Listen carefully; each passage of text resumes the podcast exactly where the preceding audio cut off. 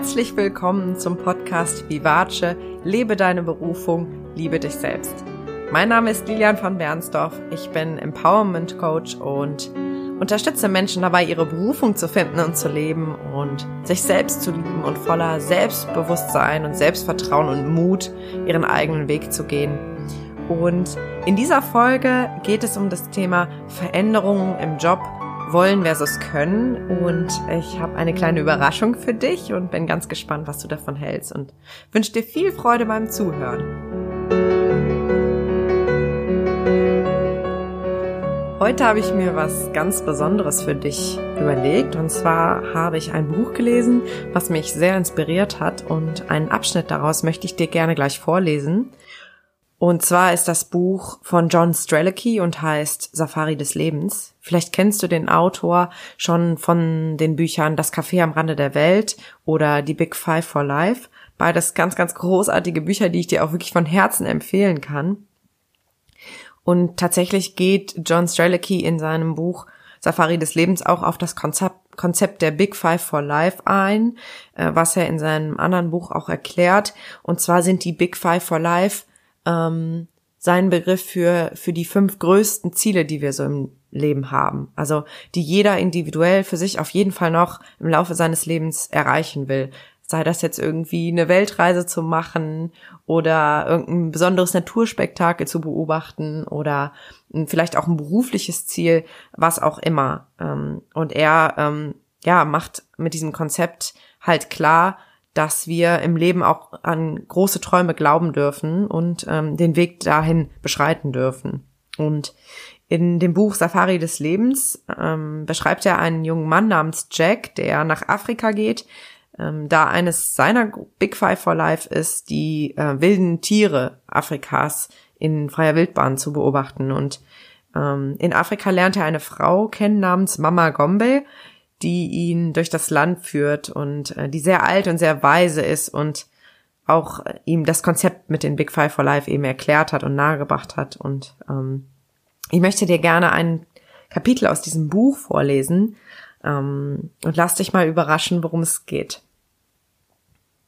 Eines Nachmittags, als wir uns im Schatten eines großen Baumes ausruhten, tauchte auf der anderen Seite des grasbewachsenen Tals, in dem wir uns befanden, ein Ziegenhirte auf. Als er näher kam, sah ich, dass es ein älterer Mann war, allerdings nicht ganz so alt wie Mama Gombe. Er ging auf unseren Baum zu und ließ sich nieder, während seine Ziegen auf der offenen Fläche grasten. Wie ich sehe, hast du einen neuen Abenteurer bei dir, Mama Gombe, sagte er. Ja, antwortete sie. Das ist Jack. Er ist hier, um einen Teil seiner Big Five for Life zu erfüllen. Ach, du hast so viel Glück, seufzte er. Die ganze Zeit kannst du durch das Land wandern und neue Leute treffen. Ich wünschte, mein Leben wäre mehr wie deins. Stattdessen mache ich mir ständig Sorgen, weil die Löwen versuchen, meine Ziegen zu reißen, oder dass mir ein paar meiner Tiere ausbüchsen könnten. Außerdem kann ich mich nicht jeden Tag mit jemandem unterhalten. Ich stellte mich dem Mann vor und fragte ihn, wenn Sie nicht gerne Ziegen hüten, warum machen Sie dann nicht etwas anderes? Ich heiße Epelpo, antwortete er. Was soll ich denn anderes tun? Ich bin ein Ziegenhirte. Ist das ein Teil Ihrer Big Five for Life? fragte ich ihn. Aha, er gehört tatsächlich zu deinen Abenteurern, Mama Gombe, sagte er lachend. Noch einer, der über die Big Five for Life spricht. Dann wendete er sich mir wieder zu. Ich weiß noch nicht einmal, welches meine Big Five for Life sind. Aber selbst wenn ich es wüsste, wie sollte ich sie denn verwirklichen? Ich muss mich doch um meine Ziegen kümmern. Vielleicht können Sie Ihre Ziegen ja verkaufen, schlug ich ihm vor. Meine Ziegen verkaufen? Ich habe mein ganzes Leben gearbeitet, um eine so große Herde heranzuziehen. Abgesehen davon ist es das Einzige, was ich gut kann. Hm, vielleicht könnten Sie lernen, etwas anderes zu tun, erwiderte ich. Wie lange haben Sie gebraucht, um das Ziegenhüten zu erlernen? Man hört nie auf, etwas über das Ziegenhüten zu lernen, antwortete er. Ich habe ständig mehr zu tun. Wenn ich nur so frei wäre wie Sie und Mama Gombe, dann hätte ich vielleicht Zeit, über meine Big Five for Life nachzudenken. Für Sie ist es leicht. Aber jedes Jahr wird meine Herde größer. Es ist nicht so einfach für mich. Wir setzten unser Gespräch noch ein paar Minuten lang auf ähnliche Weise fort. Mama Gombe sagte nichts dazu, und nach einer Weile hörte auch ich auf zu sprechen. Kurz darauf erhob sich Epelpo. Ich muss los, sagte er. Ich habe noch viel zu tun. Ich wünschte, ich könnte hier sitzen bleiben, die Landschaft genießen und wie Sie über meine Big Five for Life nachdenken.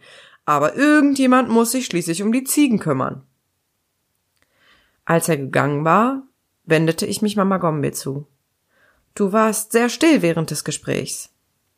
Sie schmunzelte. Ich dachte mir, du solltest Epelpo auf deine eigene Weise kennenlernen. Er könnte so viel tun, sagte ich. Warum verkauft er nicht die Hälfte seiner Ziegenherde, damit er nur noch halb so viel Verantwortung hat? Er könnte auch jemanden dafür bezahlen, hin und wieder auf die Herde aufzupassen. Er steht sich selbst im Wege, doch er erkennt es nicht, weil er so stark an seinem unglücklichen Zustand festhält. Er sagte, dass er erst dann über seine Big Five for Life nachdenken wird, wenn er mehr Freiheit hat und wenn er glücklicher ist. Er erkennt nicht, dass er frei und glücklich wäre, wenn er seine Big Five for Life erfüllen würde. Er sollte Folgendes tun. Vorsicht, junger Jack, unterbrach mich Mama Gombe. Achte genau darauf, was du sagst. Wenn wir selbst uns nicht vorschreiben lassen wollen, was wir mit unserem Leben anfangen sollen, dann dürfen wir auch anderen keine Vorschriften machen. Es ist sein Leben, und er muss seine Herausforderungen selbst meistern. Ich hab nur den Eindruck, dass er so viele Möglichkeiten hätte, sagte ich. Das ist richtig. Aber er muss sich selbst dafür entscheiden. Weder du noch ich können ihm das abnehmen. Wenn du dich noch länger mit ihm unterhalten hättest, dann hätte er dir gesagt, dass er das alles für seine Familie tut. Er hat mir oft erzählt, dass seine Frau und seine Kinder von ihm abhängig sind und er sein Leben deshalb nicht verändern kann. Am Anfang hatte Epelpo fünf Ziegen. Im Laufe der Zeit vergrößerte er seine Herde auf zwanzig Tiere und mittlerweile hat er sehr viele Ziegen. Aber er befürchtet immer noch, dass es nicht reicht. Wie viele Kinder hat er? fragte ich. Fünf, antwortete Mama Gombe. Sie kennen ihren Vater nicht sehr gut. Die meiste Zeit verbringt er damit, nach besserem Weideland für seine Ziegen zu suchen, damit sie Fett ansetzen und kräftige Zicklein bekommen. Auf diese Weise hat er viele Ziegen für seine Familie. So seine Überlegung. Mittlerweile sind fast alle seine Kinder erwachsen. Sie hatten wenig Kontakt zu ihrem Vater und sie haben nur wenige gemeinsame Erinnerungen. Am besten erinnern sie sich daran, dass er ständig kam und ging aber sie besitzen viele Ziegen. Und genau das ist seine Wahl. Ja, ich hoffe, ähm, ich konnte dich mit diesem Kapitel ein wenig inspirieren. Mich, mich hat es sehr zum Nachdenken angeregt und ähm, wenn du magst, bleib noch ein bisschen dabei, denn ich möchte gerne meine, meine Haupterkenntnisse oder Gedanken zu diesem Kapitel mit dir teilen.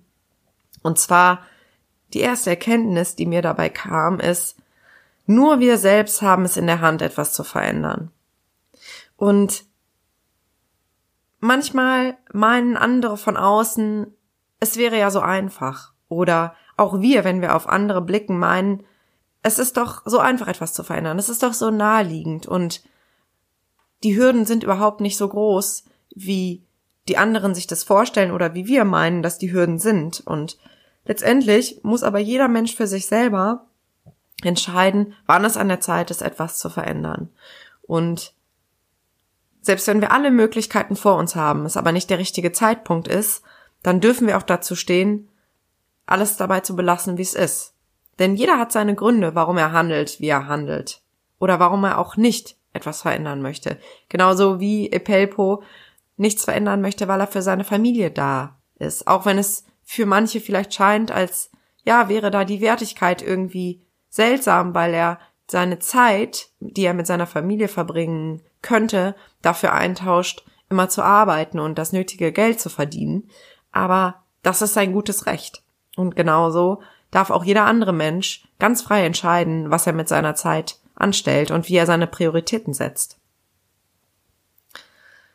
Das zweite, was mir irgendwie beim Lesen dieses Kapitels klar geworden ist, ist, dass nur weil wir etwas verändern könnten, das noch lange nicht heißt, dass wir auch etwas verändern wollen.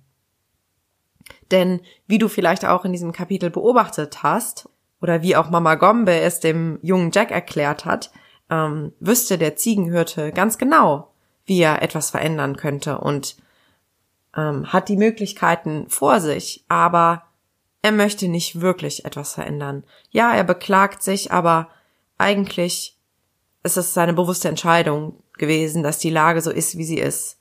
Und genauso ist das bei uns auch häufig, dass wir eigentlich alles bereit haben oder alle Möglichkeiten haben, um an unserer Situation etwas zu verändern, aber vielleicht im Grunde unseres Herzens wahnsinnige Angst davor haben, etwas zu verändern und es deswegen gar nicht wirklich wollen, weil wir, ja, Sorge haben, unsere vermeintliche Sicherheit aufzugeben oder ja, dass irgendwas Schlimmes passieren könnte, wenn wir, wenn wir etwas Neues ausprobieren und ähm, diese Angst uns dann einredet, dass wir es auch gar nicht ändern können. So, ne, das ist auch wenn wir eigentlich wollten, wir könnten ja eigentlich nicht. Das ist oft nicht wahr, aber ähm, ja, da heißt es manchmal einfach genau hinzuschauen, wollen wir nicht oder können wir nicht.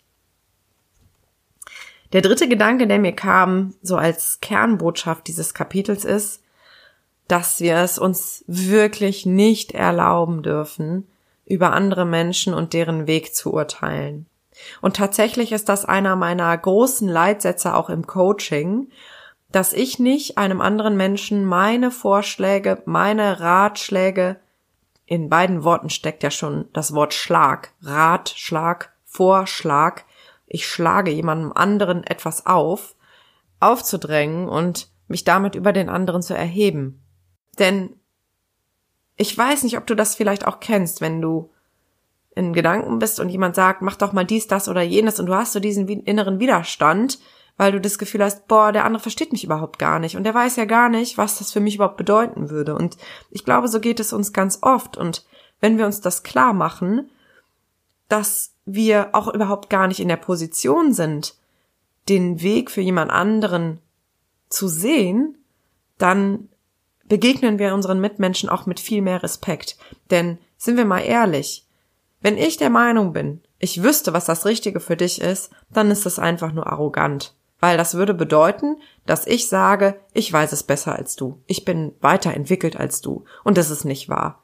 Wir haben alle unseren eigenen Weg in diesem Leben und jeder Schritt darauf hat seine Berechtigung und jeder Mensch ist frei zu entscheiden, wie dieser Weg aussieht. Und wir dürfen loslassen, dass wir meinen, andere Menschen auf ihren Weg schubsen zu müssen. Und Glaub mir, ich war in meiner Vergangenheit ein großer Moralapostel und habe Menschen dafür verurteilt, wenn sie gegen meine Werte verstoßen haben und habe überhaupt nicht in Betracht gezogen, dass die anderen Menschen vielleicht andere Werte haben und dass es dann völlig okay ist. Und ja, an dieser Stelle mehr Gelassenheit und Freiheit walten zu lassen, befreit uns selbst auch, weil wir dann uns auf uns konzentrieren können und die anderen Menschen so lassen können, wie sie sind. Und im Coaching versuche ich das so zu machen, dass ich durch Fragen die ganz eigenen Lösungen meines Klienten oder meiner Klientin zutage befördere, ohne dass ich meinen Senf dazugebe. Denn jeder weiß ganz genau, was das Richtige für, für sie oder ihn ist. Du weißt ganz genau, was dir gut tut und was nicht. Und darauf darfst du auch vertrauen.